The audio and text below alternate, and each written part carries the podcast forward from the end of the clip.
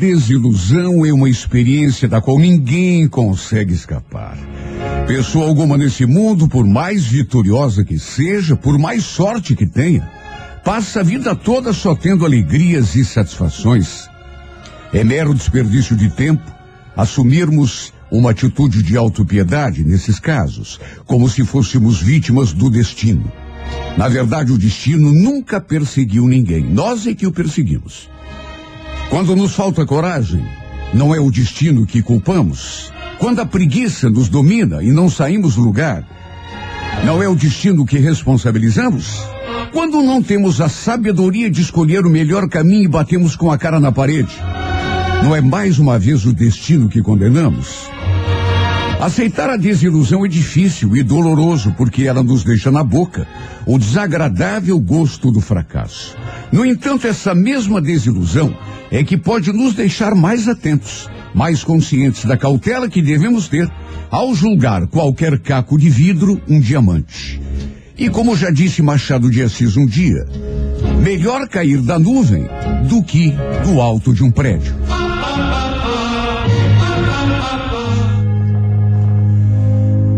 É chegada a hora de nos irmanarmos e erguermos o olhar para o céu.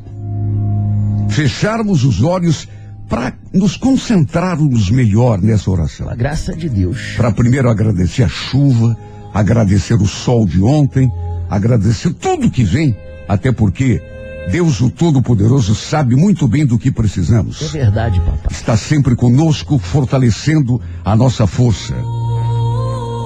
Pode deixar na entradinha minha mãe Marcelão. Obrigado. Tá escrito. O choro pode durar uma noite inteira, mas a alegria virá pela manhã. Pois bem, chegou a manhã da nossa glória, da nossa vitória, da nossa alegria, da nossa esperança. Ontem talvez tenhamos adormecido na companhia de um fracasso, Verdade. de uma preocupação, de uma desilusão, mas acabou. Já era. Já era. Já era. Hoje é um novo dia, gente. Hoje é um novo dia e o Senhor Todo-Poderoso está todos os dias nos levantando do chão. Podemos cair um milhão de vezes. Sim, Jesus. Ele está sempre a nos erguer. Verdade. Por isso nada será nunca, nem hoje nem nunca, capaz de nos derrotar. Porque tu, Senhor, o Todo-Poderoso, é nosso escudo e sustento. Tu és Pai, Pai Todo-Poderoso. O poder dos nossos inimigos, dificuldades, momentos ruins, não nos amedronta, porque sabemos que diante de ti tudo isso se desfaz como fumaça. É verdade, papai. Vimos como todos os dias nesse instante a tua presença, Senhor. Em nome daqueles que sofrem, dos abandonados e esquecidos, dos indefesos e injustiçados que são os que mais precisam de ti. Que todos possamos sentir já nesse instante o teu poder a nos erguer do chão Intercede, Senhor, em nome dos doentes, dos desempregados, daqueles que não têm mais forças para lutar. Sim, Jesus. Abençoa as mães e pais de família do mundo todo na luta diária pelo pão de cada dia. Senhor. E protege nossos filhos e nossas famílias contra as armadilhas do mundo. Estende tuas mãos, papai. Nossa vida está em tuas mãos. Nosso espírito já nesse momento se encontra cheio de fé. Porque sabemos que quando confiamos em Ti, milagres começam a acontecer. Por mais assustadoras que pareçam as dificuldades. Tu estás a nosso lado segurando a nossa mão. E quando estás a nosso lado segurando a nossa mão, quem é que tem coragem de nos desafiar e estar contra nós? Quem, papai? Ninguém. Está escrito: dez mil podem cair à nossa direita, mil à nossa esquerda mas nós não seremos atingidos. Sim, Jesus. Hoje, por toda a eternidade, o Senhor é nosso pastor e nada nos faltará. Amém. O Senhor é nosso pastor e nada nos faltará. Amém. Abençoa nossa sexta-feira, nosso final de semana, Senhor. Faz desta sexta-feira o melhor dia da nossa vida, o marco da nossa vitória.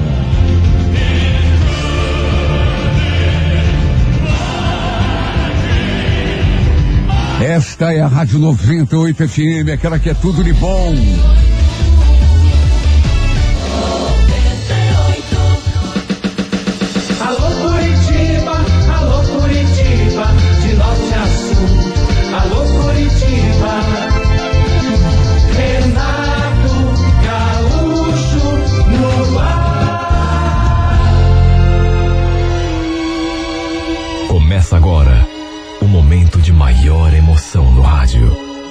98 FM apresenta A Música da Minha Vida com Renato Gaúcho. Quando eu estou aqui, eu vivo esse momento lindo.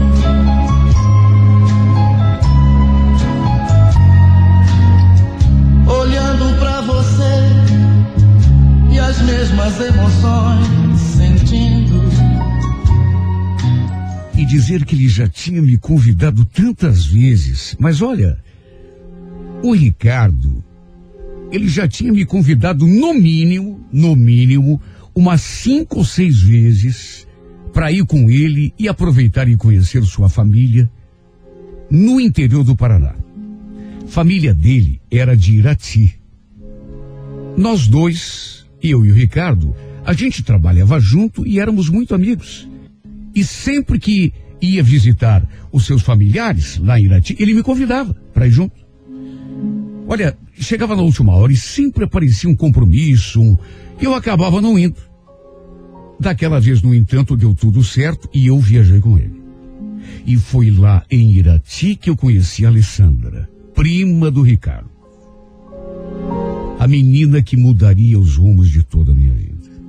Olha, foi amor à primeira vista. Foi bater os olhos nela e simplesmente me encantar. Quando chegamos à casa dos pais do Ricardo, essa prima dele estava lá, fazendo visita. Ela morava ali perto, na mesma rua. E quando fomos apresentados, olha, eu tremi na base. Era simplesmente linda demais. Lourinha, os olhinhos verdes, a pele assim, bem tostadinha, dourada. Quando o Ricardo me falou que ela não tinha namorado, porque eu fui lá e perguntei, né? Eu não acreditei. Era difícil de imaginar uma bonequinha como ela sozinha. Mas pelo jeito era verdade mesmo. Olha que doçura de menina. Adorei tudo nela, o jeito, o olhar, o cabelo, o corpo, tudo. Eu podia até estar, de repente, sendo um pouco convencido, mas já nos primeiros olhares eu deduzi que ela também tinha se interessado um pouco por mim. Pelo modo como ela me olhava. Sabe, me pareceu. Às vezes a gente se engana, mas olha, eu seria capaz de apostar que ela também tinha gostado de mim. Ela passou o dia todo ali e simplesmente a gente não parou de se paquerar. Até que no finzinho do dia, antes de escurecer, a gente ficou ali conversando um pouco na frente do portão. Até que de repente ela falou que precisava ir embora, se despediu do pessoal. E eu não fui bobo, né? A acompanhei até lá fora. Ficamos ali conversando um pouco. E eu perguntando sobre a vida dela, até porque até então a gente não tinha é, quase nem conversado, até porque todo mundo estava ali sempre em volta. Ficamos, na verdade, só de paquera. Perguntei quantos anos ela tinha, em qual daquelas casas ela morava, o que fazia final de semana. Depois ela me perguntou uma ou outra coisa de mim, eu também falei da minha vida aqui em Curitiba, até que pelas tantas, a gente meio que parou de chorar, sabe, faltou assunto e ficamos nos olhando em silêncio. Qualquer pessoa que olhasse para nós perceberia que alguma coisa estava prestes a acontecer. E o melhor é que estava mesmo. De repente eu criei coragem e perguntei. Escuta, é verdade o que o Ricardo me contou, que, que você não tem namorado? Ela ficou toda encabulada para responder. É verdade, sim, não tenho. E, e você? Você deixou alguém lá em Curitiba? Quem eu? Não, eu tô sozinho, imagina. Aliás, o Ricardo nunca tinha me falado de você. Sabe, ele sempre me convidava para é, é, vir com ele nas viagens que ele fazia, mas nunca comentou sobre você. E olha que se ele tivesse comentado, eu já teria vindo para cá há muito tempo. Eu não imaginava que ele tivesse uma prima tão linda. Quem linda eu? Capaz, que exagero. É, não é exagero não. Você é linda mesmo. Ela ficou assim me olhando, sorrindo, de um jeitinho tão tímido. E eu então aproveitei e me aproximei, assim, fiz um carinho do rocinho dela, e como ela não esboçou nenhuma reação, não se retraiu, eu me aproximei um pouco mais e colei a minha boca naquela boquinha linda. Foi um beijinho assim bem rápido, bem suave, nada de, sabe, beijo apaixonado, beijo de novela. Mas, sabe, foi um beijinho que ficou na minha memória, na verdade até hoje, até hoje. Depois do beijo, a gente se olhou, ela falou de novo que precisava ir embora, que a mãe devia estar esperando. Olha, minha vontade era de não deixar essa menina ir embora nunca mais. Não soltá-la nunca mais dos meus braços. Enquanto ela se dirigia à casa dela, caminhando assim em direção à sua casa, eu permaneci ali parado no portão, admirando a sua imagem. Ela morava bem perto, a quatro, cinco casas de distância. Lembro que antes de entrar pelo portão, ela ainda olhou assim para mim e me acenou com a mão. Olha, repito, foi amor à primeira vista. Naquele momento, eu já estava encantado. E depois daquele beijo, mesmo que tenha sido aquele beijinho assim, bem de levinho, foi impossível tirar essa menina do pensamento.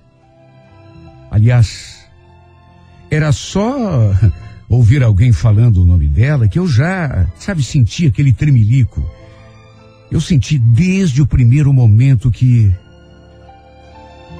Você pressente quando conhece uma pessoa e vai acontecer alguma coisa. E eu pressenti. Até para o meu amigo eu comecei a falar dela e não parava mais. Enchi o Ricardo de perguntas. E no dia seguinte, ele deu um jeitinho de chamá-la e ficamos juntos outra vez. Voltamos a Curitiba um pouco antes de escurecer. E olha, foi tão difícil me despedir dela. Eu acho que nunca me senti tão perdido, tão desorientado depois que a gente veio embora. Imagine. Passamos o domingo todos juntos, nós dois. Só nos separamos na hora da volta. Sabe aquele vazio, aquela saudade, aquela falta que dá? Eu fiquei tão enfeitiçado por essa menina que acabei voltando a Irati no final de semana seguinte. Fiz o Ricardo ir comigo, só para se ter uma ideia. Até porque com que cara que eu ia aparecer lá na casa dos pais do Ricardo e sozinho? Paguei o combustível, as despesas e ele topou. Olha, se eu não visse a Alessandra de novo, eu acho que morreria de tanta saudade. Desta vez, a gente acabou fazendo amor pela primeira vez. E aí mesmo é que voltei para Curitiba, completamente perdido de paixão. Olha, na volta, de novo, eu só sabia falar da Alessandra o Ricardo. Fiz até promessa de casamento, embora eh, eu e ela não tivéssemos nem tocado no assunto. Nem mesmo sobre namoro. Imagine casamento. Mesmo assim, eu só tinha um pensamento, juro. Essa menina ainda vai ser minha para sempre, de um jeito ou de outro. Eu estava assim, apaixonado de um jeito que não dá nem para explicar. Botei na cabeça que iria pedir-lhe namoro quando voltasse lá para Irati e depois atraria aqui para Curitiba, para morar comigo, para casar ou simplesmente morar junto, sabe? No final de semana seguinte, não pude viajar lá para Irati. Até porque tinha compromissos aqui para resolver. Mesmo assim, a gente conversou por mensagem. Todos os dias. Meu Deus, como era bom. Sabia que ela também estava morrendo de saudade de mim. Foi só depois de 15 dias que voltei lá para a cidade dela. Naturalmente que o Ricardo foi comigo de novo me comprometi a bancar as despesas, o combustível, e ele topou. É claro que ele sabia que a minha intenção era só uma. Até porque eu só falava dela para ele. Ele sabia, ele via que eu estava completamente enfeitiçado. Ele sabia, inclusive, que dessa vez, até porque eu tinha comentado com ele, desta vez eu iria fazer o pedido oficial de namoro sabe, conversar até com o pai dela. Eu queria deixar tudo resolvido, mas, sabe, tudo certo, assim, como manda o figurino. Nem avisei a Alessandra que estava indo, queria fazer uma surpresa. A gente chegou no sábado, perto da hora do almoço. O problema é que ela não estava em casa. O primo do Ricardo, irmão dela, me contou que ela tinha acabado de sair. Segundo ele, tinha ido encontrar umas amigas na praça. Eu podia até ter ligado para ela ou mandado uma mensagem, só que em vez disso, o que, que eu fiz? Convidei o Ricardo para a gente dar uma volta de carro ali pela cidade. O que eu queria era encontrar de uma vez por todas a minha amada. Fazer uma surpresa para ela.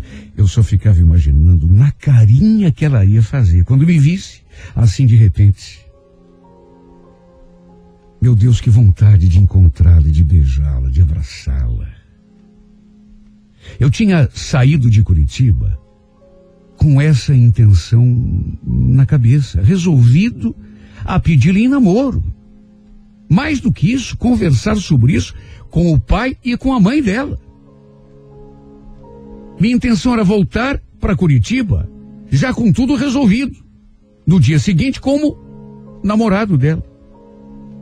Até que de repente a gente, dando umas voltas por ali, bem pertinho da praça, assim, finalmente eu a vi. De fato, ela estava ali na praça com o pessoal. Só que não estava sozinha. Para minha decepção, estava assim abraçada com outro cara, como um casal de namorados. Olha, eu não sabia onde enfiar minha cara quando vi aquela cena. O Ricardo olhou para mim e fez uma cara que eu também, sabe, não sei nem como expressar. Eu acho que ele ficou com muita pena de mim. Sim, porque ele sabia da minha paixão, da minha intenção, sabia de tudo. Por isso ficou com pena de mim, eu senti. Olha, a minha vontade naquela hora foi de enfiar a cabeça num buraco e nunca mais sair. Não sei como consegui me manter em pé, porque foi um choque. E o pior é que ela demorou para me ver estava assim de lado pra gente, atarracada com aquele cara, e conversando não sei o que com aquele pessoal. As amigas dela estavam todas ali. Até que ela se virou assim na nossa direção, e quando me viu ali, ao lado do primo, arregalou o olho. E meio que tentou assim se afastar do desgraçado. Olha, foi um momento, eu acho que mais delicado que eu já passei. O Ricardo chegou a conversar com ela, chamou ela assim num canto, longe daquele cara, e falou que a gente tinha ido a Irati porque eu queria falar com ela. Aí ela veio conversar comigo, toda sem jeito. Eu perguntei quem era o infeliz, com quem ela estava. Mas sabe, ela não falava nada. Só ficava me olhando assim, engolindo em seco e, e responder que é bom não respondia. Perguntei se era algum namorado, se ela gostava dele. Mas sabe quando a pessoa não abre a boca? Enfim, aquele silêncio foi até pior do que qualquer coisa que ela pudesse ter dito. A minha decepção foi tão grande que a gente acabou voltando para Curitiba naquele mesmo sábado.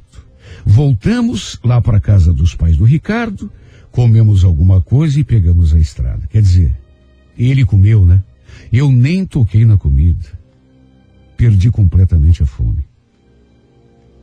Depois, eu soube que o, carinha, aquele que estava com ela, era mesmo uma espécie de namoradinho. Alguém com quem ela costumava ficar de vez em quando, apesar de não ser nada sério. Só que mesmo assim, foi sem dúvida a maior decepção da minha vida. Apesar de tudo. Sabe, eu estava tão apaixonado, tão perdido de amor por ela. Eu só pensava nessa menina o tempo todo. Tinha ido a Irati várias vezes, só para conversar com ela, só para ficar perto dela. E, e naquele sábado, tinha ido com o firme propósito de pedir-lhe em namoro e falar com o pai e com a mãe dela, deixar tudo eh, direitinho. E no fim, acabou dando Sabe, durante aquelas semanas em que a gente manteve aquele nosso nosso namoro, aquele nosso romance, a gente vivia trocando mensagens. E pelas coisas que ela me falava, que me escrevia, ela também demonstrava estar apaixonada por mim. Aí eu pergunto, como alguém pode falar que está gostando da gente? E de repente, sabe, se encontra a pessoa agarradinha com outro. Eu simplesmente não consigo entender. Naquele sábado, olha, eu fiquei tão magoado, mas tão decepcionado, que eu desliguei o celular. Ela até deve ter tentado entrar em contato comigo depois, não sei, para me dar alguma espécie de explicação. Até porque, olhando para minha cara, ela não disse coisa com coisa. Não falou nada. Mas eu achei melhor desligar o celular. Até porque não tinha nem estrutura para conversar sobre aquele assunto. Mesmo assim, à noite, eu liguei o celular de volta e ela me ligou.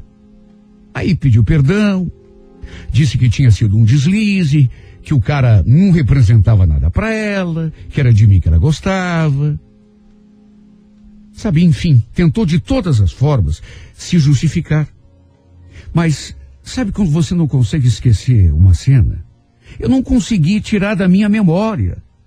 Os dois ali, eu tinha visto, ninguém tinha me contado. Os dois, assim, atarracados, abraçados como dois namorados, sabe? Sabe, simplesmente eu não consegui esquecer. E mais do que isso, né? Isso foi o que eu vi ali, naquela praça, lugar público. Mas e quando os dois estavam sozinhos? Devia rolar de tudo. Até porque eu estava tão longe, né? Olha, fiquei tão decepcionado. E não quis reatar o nosso romance. Ela ainda continuou me mandando mensagens nos dias que se seguiram, mas eu não dei o braço a torcer. Ignorei completamente, até que no fim, naturalmente com o tempo, ela acabou desistindo e parando de mandar mensagens para mim também. E foi desse modo que tudo desandou e a gente se afastou um do outro. Mesmo assim, não consegui tirar essa mulher do pensamento. Principalmente porque volta e meia o Ricardo vinha me contar que tinha trocado mensagens com ela, ou então conversado com ela pessoalmente. Aí me contava que ela tinha perguntado de mim, falado que sentia saudade. Olha só, eu sei como me sentia nessas horas. Sabia até hoje. Eu não sei por que, que eu não passei por cima daquilo. E sei lá, dei uma chance. Tudo bem que eu sou, eu sou orgulhoso, é, mas talvez não fosse para tanto. O Ricardo mesmo me diz até hoje que, puxa vida, tudo bem que você tenha ficado magoado, eu, tá, eu tava com você quando, mas sabe, não era para tanto, né, meu? Só que no fim acabamos realmente nunca mais nos vendo nem nos falando. Mesmo assim, nunca consegui tirar essa menina do pensamento. Até que alguns meses depois, depois de voltar de Irati, o Ricardo me contou que ela estava namorando firme com um rapaz, lá mesmo, da cidade. E ainda brincou comigo. Tá vendo só? Já que você não quis, ela partiu para outra. Eu não quis. Não foi bem assim, não. Tê-la do meu lado era tudo o que eu mais queria.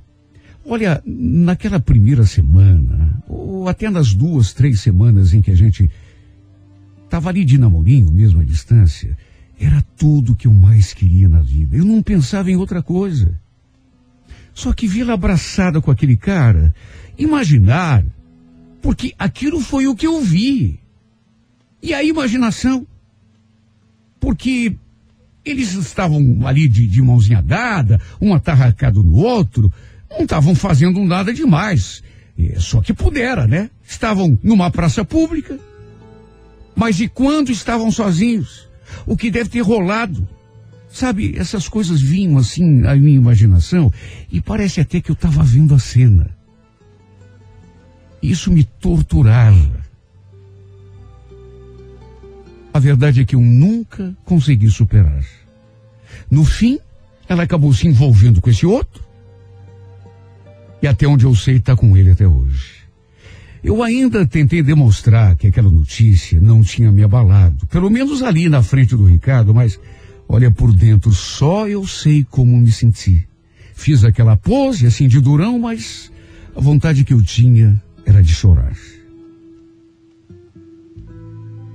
Tanto que depois, quando fiquei sozinho,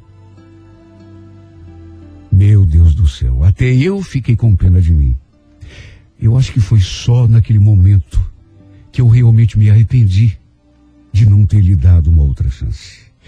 Ela tinha me mandado tantas mensagens, me ligado tantas vezes, inclusive me explicou o que tinha acontecido, eh, tentou se desculpar, se, se justificar, me pediu, inclusive, uma outra oportunidade, mas eu, orgulhoso, não quis nem ouvir. Sei lá, às vezes eu acho que. que foi orgulhoso demais. No fim, ela se envolveu com esse outro, de modo que não me restava mais nada a fazer senão tratar de esquecer completamente essa mulher. E assim o tempo passou. Um ano, dois anos, três, quatro, cinco anos se passaram. Nunca mais eu tive notícias dela. Na verdade, para ser sincero, a impressão que eu tinha era de que ela tinha sumido da minha, da minha memória. Até porque, nessas alturas, nem lembrava mais da existência dessa menina. Já tinha até me envolvido com outras, apesar de nunca conseguir me acertar com mais ninguém ou gostar de verdade de mais ninguém. Até que aconteceu uma fatalidade. O pai do Ricardo faleceu, vítima de um acidente de carro. E por ele continuar sendo meu melhor amigo, eu naturalmente não saí do seu lado em nenhum momento. Nem durante o velório, nem durante o sepultamento. De modo que acabei viajando para Irati. A, a sua família era toda de lá. E foi desse modo que o destino me colocou de novo diante da Alessandra outra vez. Eu não sabia. Até porque tinha pedido para o Ricardo nem me comentar nada, parar de me falar dela. Às vezes ele queria comentar qualquer coisa, eu, olha, não fala nada, viu? Não quero saber. Imagine a minha situação. Naquelas alturas, ela já estava casada e já tinha até um filho pequeno de colo. Imagine a minha cara quando a vi na capela durante o velório. Foi mais um choque. Ela estava casada e com um filho. Fiz de tudo para não deixar transparecer. Mas só eu sei o baque que eu senti. Sabe, nessas alturas eu, eu cheguei a pensar que, meu Deus, cinco anos tinham se passado. Eu cheguei a pensar que eu tivesse esquecido completamente. Só que de vê-la de novo, eu. E principalmente naquela situação, ali do lado do marido e com o filho pequeno no colo, isso mexeu tanto comigo. Foi inevitável pensar que eu podia muito bem estar no lugar daquele cara. Que aquele menino de colo podia ser meu filho. E a verdade é que isso me perturbou tanto, tanto, mexeu tanto com a minha cabeça. Não bastasse aquele clima de tristeza por conta do velório do pai do meu amigo, ainda tinha a sombra da minha história com ela, me consumindo, me assombrando. Olha, desde aquele dia que a minha vida de novo virou de pernas pro ar, porque voltei a pensar nessa mulher o tempo todo. Exatamente do mesmo jeito como pensava, lá nos primeiros tempos. Quando eu ainda tinha ilusão de que seria seu namorado, quem sabe até seu marido. Às vezes eu sinto tanta falta daquele tempo. Porque foi o melhor período da minha vida.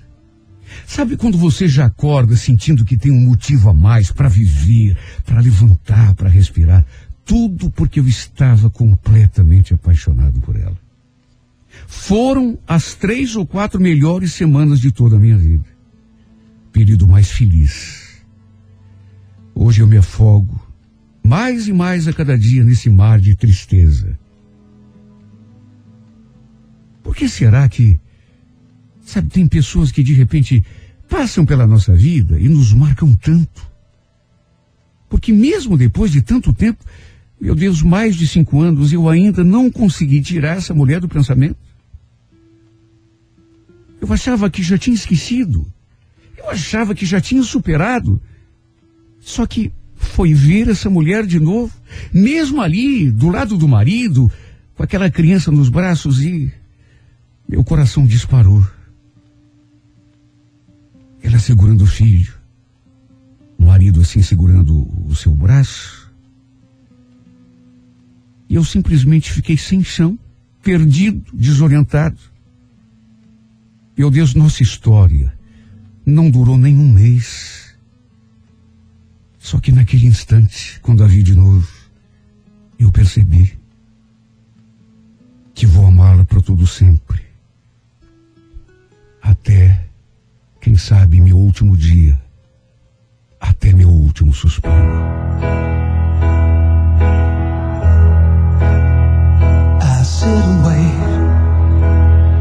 There's an angel contemplate my fate.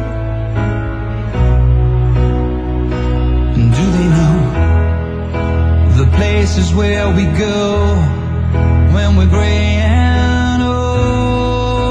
Oh. Cause I have been told that salvation lets their wings unfold. So when I'm lying in my bed, thoughts running through my head, feel that love is dead, I'm loving angels instead. And through it,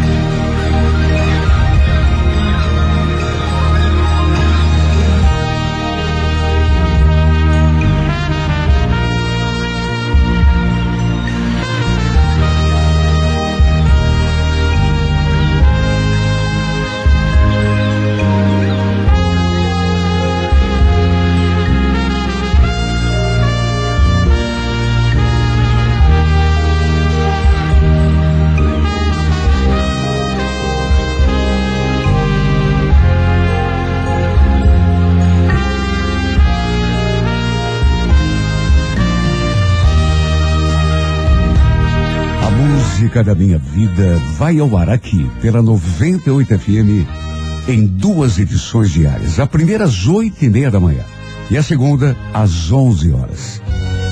Se você tem uma história de amor e gostaria de vê-la contada aqui nesse espaço, escreva para a música da minha vida e remeta através do e-mail renatogaúcho arroba renatogaúcho.com.br sempre com o telefone para contato com a produção.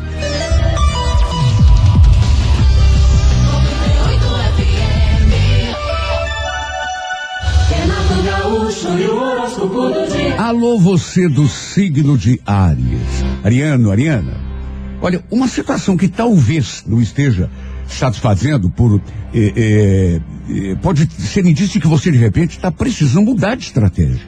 Sobretudo no trabalho, Ariano. Deixe parar as coisas muito paradas, viu? E, e que não estão dando retorno há muito tempo. Tome iniciativa de começar coisa nova, se for o caso. No romance, controle o gênio, o temperamento. Core Verde, número 06, hora 7 da noite. Bom dia para você, editor. Taurino, Taurina, se tá prisão, se mostrar mais, se relacionar mais intensamente com as pessoas, aproximar-se dos outros, a fim de perceber mais claramente as oportunidades que existem. E, e nas relações de amor, de modo geral, o momento é bom para expressar sentimentos e impressionar pela conversa. A coreografite número 48, hora quatro da tarde. Gêmeos, bom dia. Geminiana, Geminiana, teu poder de imaginação está mais acentuado do que nunca. Quando percebe eh, muitas possibilidades de avançar e conquistar, eh, eh, eh, você enfrenta um problema porque você acaba tendo dificuldade de se concentrar numa coisa de cada vez. Viu? Preste atenção nisso. Concentração, foco. No romance, não dê tanta asa à imaginação a fim de poder voltar atrás se for necessário. Corecaque, número 73, hora dez e meia da manhã. Olha, é um momento favorável para assumir comportamentos diferentes, mais eficientes, viu, Câncer? Mas de acordo com a, a- a posição que você quer ocupar. No romance, não fique na dependência de uma pessoa de uma situação. Viva por conta própria. Corebege, número 28, hora nove da noite. Alô, Leão, Leonino, Leonina. É possível eh, que você se sinta mais voltado às suas coisas, no aspecto assim mais pessoal e espiritual da vida. Essa pequena pausa é até positiva, mas não deixe de prestar atenção nas coisas práticas do dia a dia, viu, Leão? No amor, procure encarar situações com tua habitual segurança. De um jeito ou de outro, você sabe que sempre acaba dando a volta por cima, né? A Cor Verde, número 15, hora duas e meia da tarde. Bom dia, Virgem. Olha, veja, as companhias alegres e positivas terão excelente influência sobre teu comportamento. As pessoas negativas, pessimistas, rancorosas, essas deverão ser descartadas do teu convívio. Você está muito influenciável nesse período. Viu? Todo cuidado é pouco. No romance a felicidade não vai cair do céu. Você vai precisar conquistá-la. Portanto, tome iniciativa, né? Core Prata, número de sorte, o 39, hora 11 da manhã. Renato Gaúcho e o horóscopo do dia. Alô, você de Libra. Olha, Libra, tenha discernimento para dedicar atenção a assuntos e pessoas que realmente valham a pena, né? Tenha maturidade para descartar situações e relacionamentos que na realidade não estão te trazendo coisa boa. No romance, não se alugue tanto com aparência e conversa. Saiba reconhecer o que tem consistência, Libra, e não aquilo que parece, mas de repente não é. A Corevinho, número 64, hora 8 da noite. Alô, escorpião. Não se permita aborrecer por pequenas contrariedades, pra- por ter um caráter muito rigoroso, né? É, por gostar de tudo como manda figurino, você às vezes se desgosta com situações e pessoas, né? De um modo até exagerado. No romance, não dê guarida situações obscuras, escorpião. Você acaba se sentindo em perigo, né? Quando não domina a situação por completo. A Coreia Azul, número 12, hora quatro da tarde. Alô, alô, Sagitário. Olha, programe-se convenientemente a fim de fazer pelo menos metade das coisas que precisa providenciar, né? No romance, nas relações de amor, de modo geral, seja receptivo, mas sem exageros. Não invada o espaço do outro, mesmo com boa intenção. A cor violeta, número 59, hora 10 da manhã. Alô, Capricórnio. Capricórnio, período bom para o desenvolvimento da tua atividade, para o fortalecimento da tua imagem perante as pessoas do teu convívio, competência, seriedade e dedicação costumam formar uma trinca imbatível. E quando você consegue juntar essas três coisinhas aí, você acaba conquistando o que quer. No romance, Capricórnio, valorize a lealdade e a sinceridade, viu? A parceria é o mais importante. Coré Roxa, número 60, hora nove e meia da noite. Alô, você de Aquário, bom dia. Em função da tua sensibilidade mais acentuada, as coisas tendem a te afetar de forma mais intensa agora. Viu? Cuidado com isso. Né? No romance, mantenha as emoções sob controle, né? A fim de não interpretar as coisas de um modo exageradamente passional. Cabeça no lugar, Aquário. Core Lilás, número 32, horas 5 da tarde. Alô, Peixes, bom dia. Cianô, a acomodação é excessiva cautela, ou até mesmo a falsa crença em milagres. Tudo isso pode te impedir de tomar uma atitude mais enérgica. Não acredite no acaso, acredite na lei da causa e do efeito, que essa funciona. No romance, ofereça atenção e interesse a quem tiver coisa boa para te dedicar também. Do contrário, puxa o carro, sem nenhuma cerimônia. Cor amarela, número 67, hora onze e meia da manhã. Amanhã é tudo de bom com Renato Gaúcho. Alô Curitiba, alô Curitiba, de norte a sul. Alô Curitiba,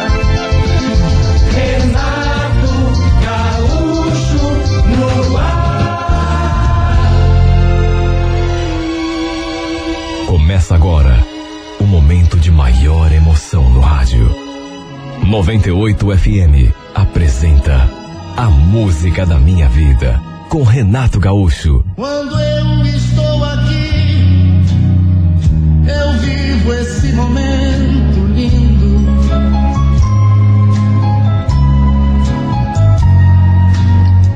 Olhando pra você e as mesmas emoções Olha, eu nunca esqueci a Cláudia. Nunca. Apesar de tudo o que aconteceu, a imagem dessa mulher nunca saiu da minha cabeça. Hoje eu sei o quão verdadeiro aquilo que dizem. Quando o amor é de verdade, a gente não esquece. Podemos até fingir, até porque a vida segue, fazer de conta que esqueceu, mas apagar da memória e do coração nunca. Já fazia quatro anos que eu e ela estávamos afastados.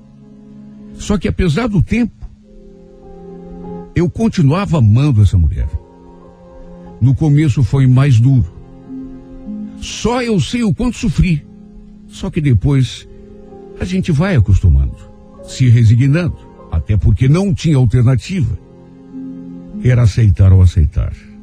Nosso relacionamento terminou de um modo triste, pelo menos para mim. Porque ela, ela continuou com a vida dela, feliz ao lado de outro homem. E o pior é que eu conhecia essa pessoa. Mais do que simplesmente conhecer. Esse homem fazia parte da minha vida porque o Evandro era meu amigo. Foi para ele que perdi a mulher da minha vida. Não quero entrar no mérito de quem foi o errado, quem foi o certo, o culpado, até porque isso não vai mudar em nada a nossa história. Nem a minha, nem a dela, nem a dele. Perdi a mulher que eu amava pro meu melhor amigo. Dá para resumir assim. Dois anos de relacionamento. E do nada, do modo mais inesperado, ele a tomou de mim. Olha, eu não consigo esquecer do dia em que ela se aproximou, dizendo que precisava conversar comigo. Na verdade, eu já vinha notando que ela andava diferente. Estava estranha. Eu tinha medo de que ela terminasse o, o namoro comigo. Mas nunca imaginei que isso fosse acabar acontecendo de verdade. Durante muito tempo, eu tive pesadelos com aquele momento em que ela botou todas as cartas na mesa. Eu deitava pensando nisso e inevitavelmente acabava sonhando. Ah, como é triste. Não sei o que doeu mais, se foi quando ela falou que queria terminar, ou se foi quando ela revelou que tinha se apaixonado por outro. E quando eu soube que esse outro era o Evandro. Sabe, aquilo me feriu de morte. Porque é uma coisa que a gente não espera. Ela me jurou que, pelo menos até aquele momento, ainda não tinha acontecido nada entre os dois. Que eles estavam esperando. Por isso ela resolveu ter aquela conversa. Como se isso refrescasse alguma coisa. Foi a situação mais triste que eu já passei. Só que foi apenas o começo. O Evandro morava ali na minha rua. De modo que, mesmo não querendo, mesmo tentando evitar, eu acabava vendo os dois juntos. Olha, meu coração quase parava de bater quando isso acontecia. Se ela tivesse morrido, se os dois tivessem morrido, eu acho que sofreria menos. Como já falei no começo, foi tão duro que eu pensei que não fosse resistir. Eu, inclusive, fiz de tudo para tê-la de volta para mim. Tentei convencê-la de que o homem certo para ela continuava sendo eu. Até que chegou num ponto que eu me vi obrigado a desistir, a reconhecer que tinha perdido de vez aquela parada. E tinha mesmo. Eu já tinha me tornado um chato. Sabe quando a pessoa se começa a se tornar inconveniente? Até tentei partir para outra, dar outro rumo para minha vida. Principalmente depois que eu soube que eles tinham ido morar juntos. Acho que foi nesse momento que eu realmente caí na real. Me dei conta de que não adiantava insistir. Não adiantava ficar preso àquele passado. Era preciso eu dar um jeito diferente, tocar a minha vida de um jeito, de um modo ou de outro. Eles foram morar os dois perto da casa da mãe da Cláudia, num outro bairro, e desse modo, pelo menos isso, eu deixei de vê-los, de assistir de camarote à felicidade dos dois. Pelo menos isso. Só que, como eu falei lá no começo, nunca consegui tirá-la da minha cabeça. E lá já se iam quatro anos. Apesar de terem se mudado ali do bairro, os pais do Evandro continuavam morando ali. E é claro, de vez em quando, eles apareciam para fazer uma visita. Até que um dia, e isso inevitavelmente iria acontecer, eu dei de cara com os dois. Tremi da cabeça aos pés. Sabe, eu tive uma reação que eu pensei até que fosse me dar um troço. Depois de tanto tempo. Assim, inesperadamente, de repente, dou de cara com os dois. Foi um baque. Mesmo assim, tentei não me abalar. Ficou aquele clima estranho, como não poderia deixar de ser. Mas de qualquer modo os cumprimentei. E foi só então que eu reparei naquele detalhe. Barriga dela estava assim crescida. Mais aquilo ainda para aumentar minha dor. Ela estava esperando um filho dele. Olha, não foi fácil. Mas enfim, era um motivo a mais para eu seguir a minha vida. Tirar essa mulher da cabeça de uma vez por todas. O problema foi que, por conta da gravidez, depois de algum tempo, antes do bebê nascer, eles voltaram a morar ali. Na rua da minha casa. O Evandro construiu um puxado na parte dos fundos do quintal eh, da casa dos pais. E para minha agonia, passaram a morar ali outra vez. É claro que era raro eu ver a Cláudia, mas de vez em quando isso acontecia. E só eu sei o que eu sentia enquanto o bebê ia gestando, se desenvolvendo. Eu ia acompanhando de longe aquela história. Até que nasceu a criança. Os meses foram passando. Embora ali dentro de mim nada tivesse mudado. Tudo continuasse exatamente do mesmo jeito. Eu continuava amando essa mulher, mais do que tudo na vida. Pensando nela dia e noite sem parar, sofrendo e me amargurando com aquela situação. Estava conformado, mas isso não evitava o meu sofrimento. Até que, para o meu espanto, aconteceu o imponderável, o inesperado. Quando vieram me contar, eu não acreditei. Aliás, foi através de uma rede social que me deram a notícia. O Evandro tinha sofrido um acidente de moto e estava internado na UTI entre a vida e a morte.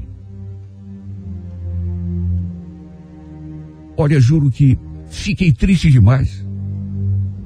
Embora ele estivesse com a mulher que eu amava, Deus é testemunha que aqui no meu coração eu nunca alimentei a ideia de vingança e muito menos ficaria contente e feliz com uma tragédia que afinal de contas tinha acontecido com alguém que tinha sido meu amigo durante muito tempo. Claro que havia mágoa, claro que tinha o ressentimento, não vou negar. Afinal de contas, tinha sido por causa dele que a Cláudia tinha me deixado. Mas juro por Deus, jamais imaginei ou desejei que acontecesse alguma coisa com ele. O Evandro tinha sofrido um acidente de moto. Estava na UTI em estado muito grave. Entre a vida e a morte, foi o que me disseram. Quando fiquei sabendo, inclusive fui até a casa deles oferecer minha solidariedade à família. Só que lá, a irmã dele me deu a notícia de que nada mais podia ser feito. Já tinham ligado do hospital pedindo a presença de um familiar. Desgraçadamente, ele não tinha resistido aos ferimentos.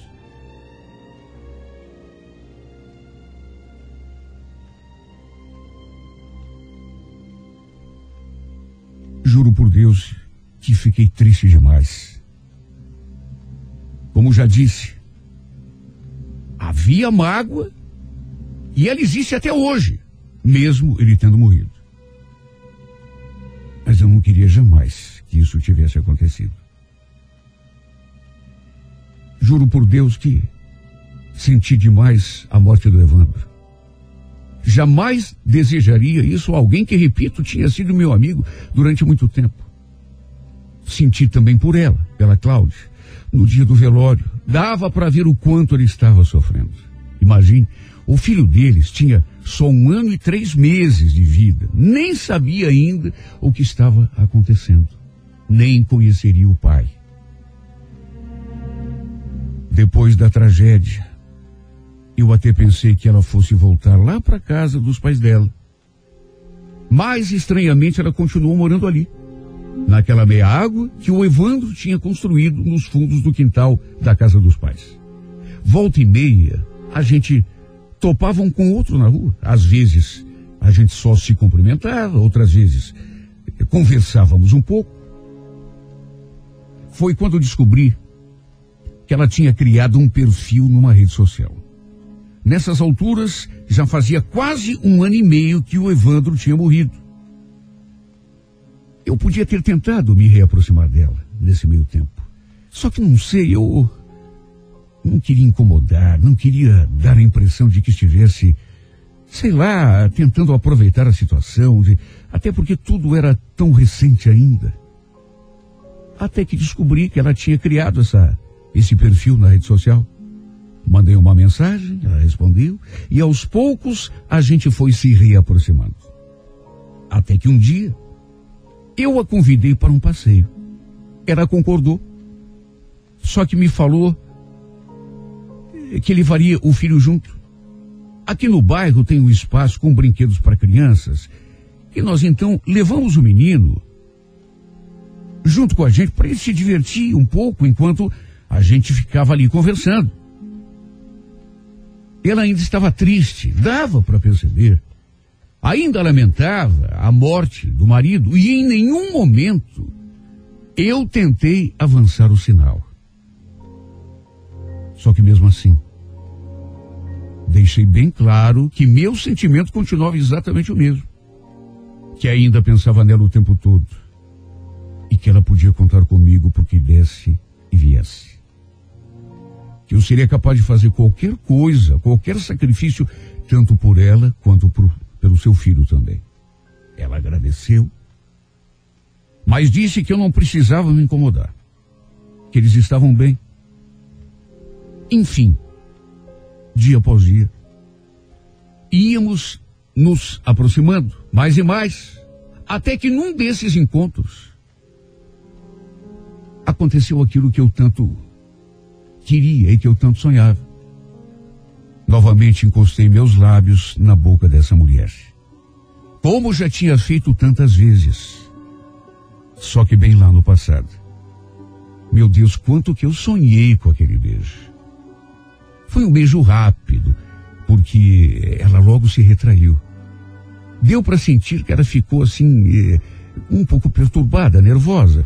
Eu não quis insistir, forçar a situação, mas fiquei tão feliz, tão feliz.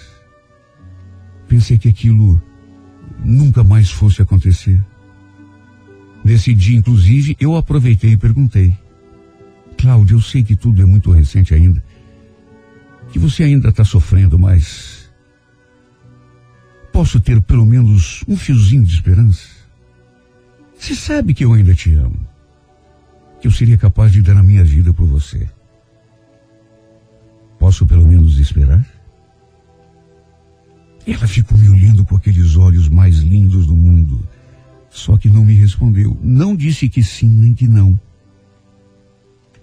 Apenas falou aquela frase. Em vez de responder, Celso, vamos dar tempo ao tempo. O que tiver de ser será. Você mesmo falou, é, é tudo ainda muito recente.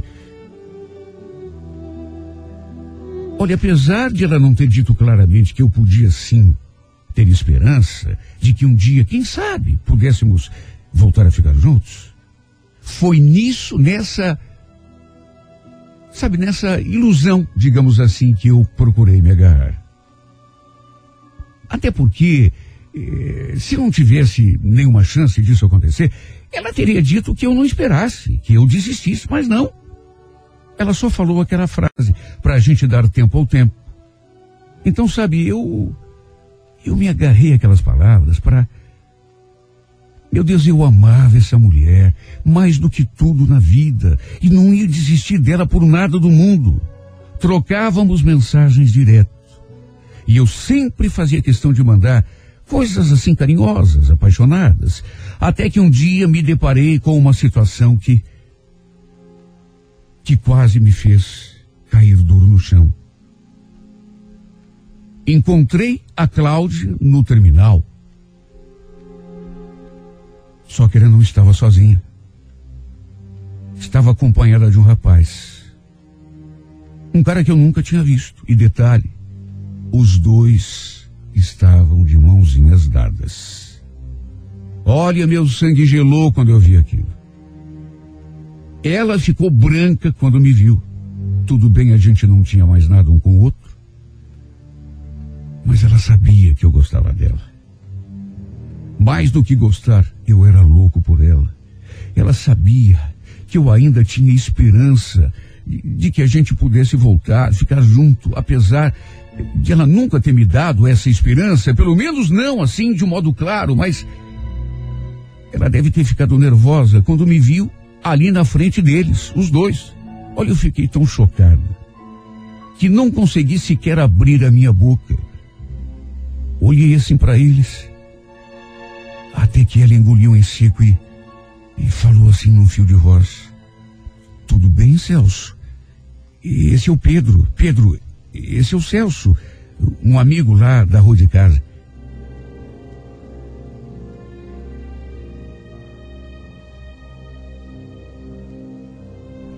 Foi assim que ela me apresentou para aquele rapaz. Um amigo lá da rua de casa. O cara me estendeu a mão, sem nem imaginar o que estava se passando aqui dentro de mim. Olha, não sei como tive presença de espírito para retribuir aquele gesto. Cumprimentei aquele cara, mas sei lá, até hoje não entendo como tive forças para estender a minha mão de tão forte que foi o baque quando vi os dois juntos. Depois ela me explicou que o tal Pedro era um amigo, que os dois estavam se conhecendo melhor. Sabe, ela tentou se explicar, mesmo que ela não tivesse obrigação nenhuma de se explicar comigo. Não éramos absolutamente nada um do outro. Mas ela tentou se justificar. Porque sabia que eu era apaixonado por ela. Que eu ainda tinha esperanças. Só que por mais explicações que tenha dado, eu não sou bobo. Eu vi os dois de mãozinhas dadas. E entendi perfeitamente o que estava acontecendo. Tanto que os dois começaram a namorar poucos dias depois. Ela mesma me contou isso numa conversa que tivemos através de uma rede social. Sim, porque depois que vi os dois juntos, eu insisti naquela história de chance, porque vi que aquela minha esperança estava assim se apagando pouco a pouco e me deu um desespero tão grande. Eu, sabe, eu, eu pensei, não posso perder essa mulher de novo, não posso. Só que para minha tristeza ela foi clara. Celso, me desculpa. Nós já tivemos a nossa chance no passado, não deu certo. Entre nós dois, é só amizade mesmo. E de mais a mais, eu e o Pedro, a gente tá namorando e. Só Deus sabe como me doeu ouvir aquilo. Em vez de me dar a chance que eu tanto pedi, o que ela fez foi acabar com o meu sopro de esperança. Sabe, apesar de nunca ter desejado a morte do, do Evandro, de ter ficado triste com o que aconteceu, eu tinha esperança de que um dia, não sei de que jeito, não sei, sabe, um dia, talvez bem adiante, ela voltasse para mim. E depois que o Evandro faleceu, essa esperança se tornou ainda maior. Aliás, vivi por isso. Procurei respeitar o momento dela, seu luto, dei o tempo que ela precisava para se refazer. Só que enquanto eu respeitava o seu tempo, tinha outro que a estava cercando, que a enchia de propostas, de declarações de amor, até que no fim esse outro acabou levando a melhor. Mais uma vez perdi a mulher da minha vida. Se bem que dessa vez nem dá para dizer que perdi, porque ela não quis me dar a oportunidade que eu pedi. O mais incrível foi que os pais do Evandro concordaram que ela se envolvesse com aquele cara. Talvez por causa do neto, sei lá. O fato é que, em vez de voltar lá para casa dos pais, a Cláudia continuou morando ali, naquela meia água, na rua de casa, e os pais do Evandro concordaram que ela namorasse o tal do Pedro. E morasse ali com ela. Tudo para aumentar ainda mais a minha dor. Sabe, tem horas que eu acho que que eu só vim a esse mundo para sofrer. Não dá para entender como continuo amando de paixão essa mulher, sendo que ela preferiu dar uma chance a um outro do que a mim, desde que a gente se reaproximou. Eu deixei tão claro que continuava com aquela mesma paixão, que ela continuava sendo tudo para mim, que aquele amor que eu sentia continuava intacto aqui no meu peito, talvez até maior. Falei que cuidaria dela, cuidaria do menino, não deixaria faltar nada para nenhum dos dois. Que se fosse de amor que eles precisavam, eu teria todo o amor do mundo, porque nunca homem nenhum amou uma mulher mais do que eu amei. E mesmo assim, pela segunda vez, perdi. E perdi feio. Ela preferiu um outro do que me dar a chance que eu tanto esperava. Ah, meu Deus, só eu sei o meu sofrimento. Tem horas que dá vontade de. até de acabar com tudo, viu? Juro por Deus, eu não gosto de posar de vítima, mas juro por Deus, às vezes dá tanta vontade de acabar com tudo, porque não foi por falta de esforço, de amor, de tentativa.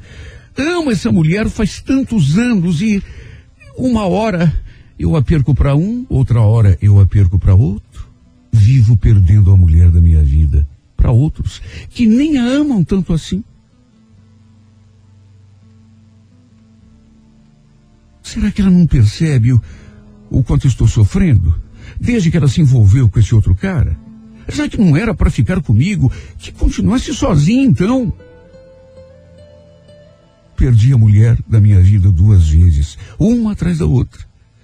Se bem que repito, a gente fala perder, mas a palavra nem é essa. Eu sempre fui dela, sempre amei. Mas minha mesmo, vamos ser sinceros, ela nunca foi. Se tivesse sido, continuaria aqui do meu lado. Mas não. Primeiro ela me deixou para ficar com Evandro. E depois, quando eu pensei que tivesse a chance da minha vida, quando eu pensei que fosse o meu momento, apareceu um outro. E para minha tristeza, a roubou de mim outra vez.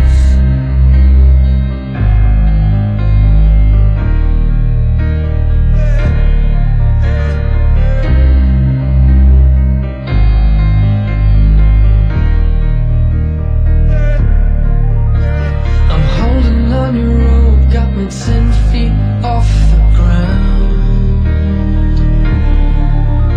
And I'm hearing what you say, but I just can't make a sound. You tell me that you need me, then you go and cut me down.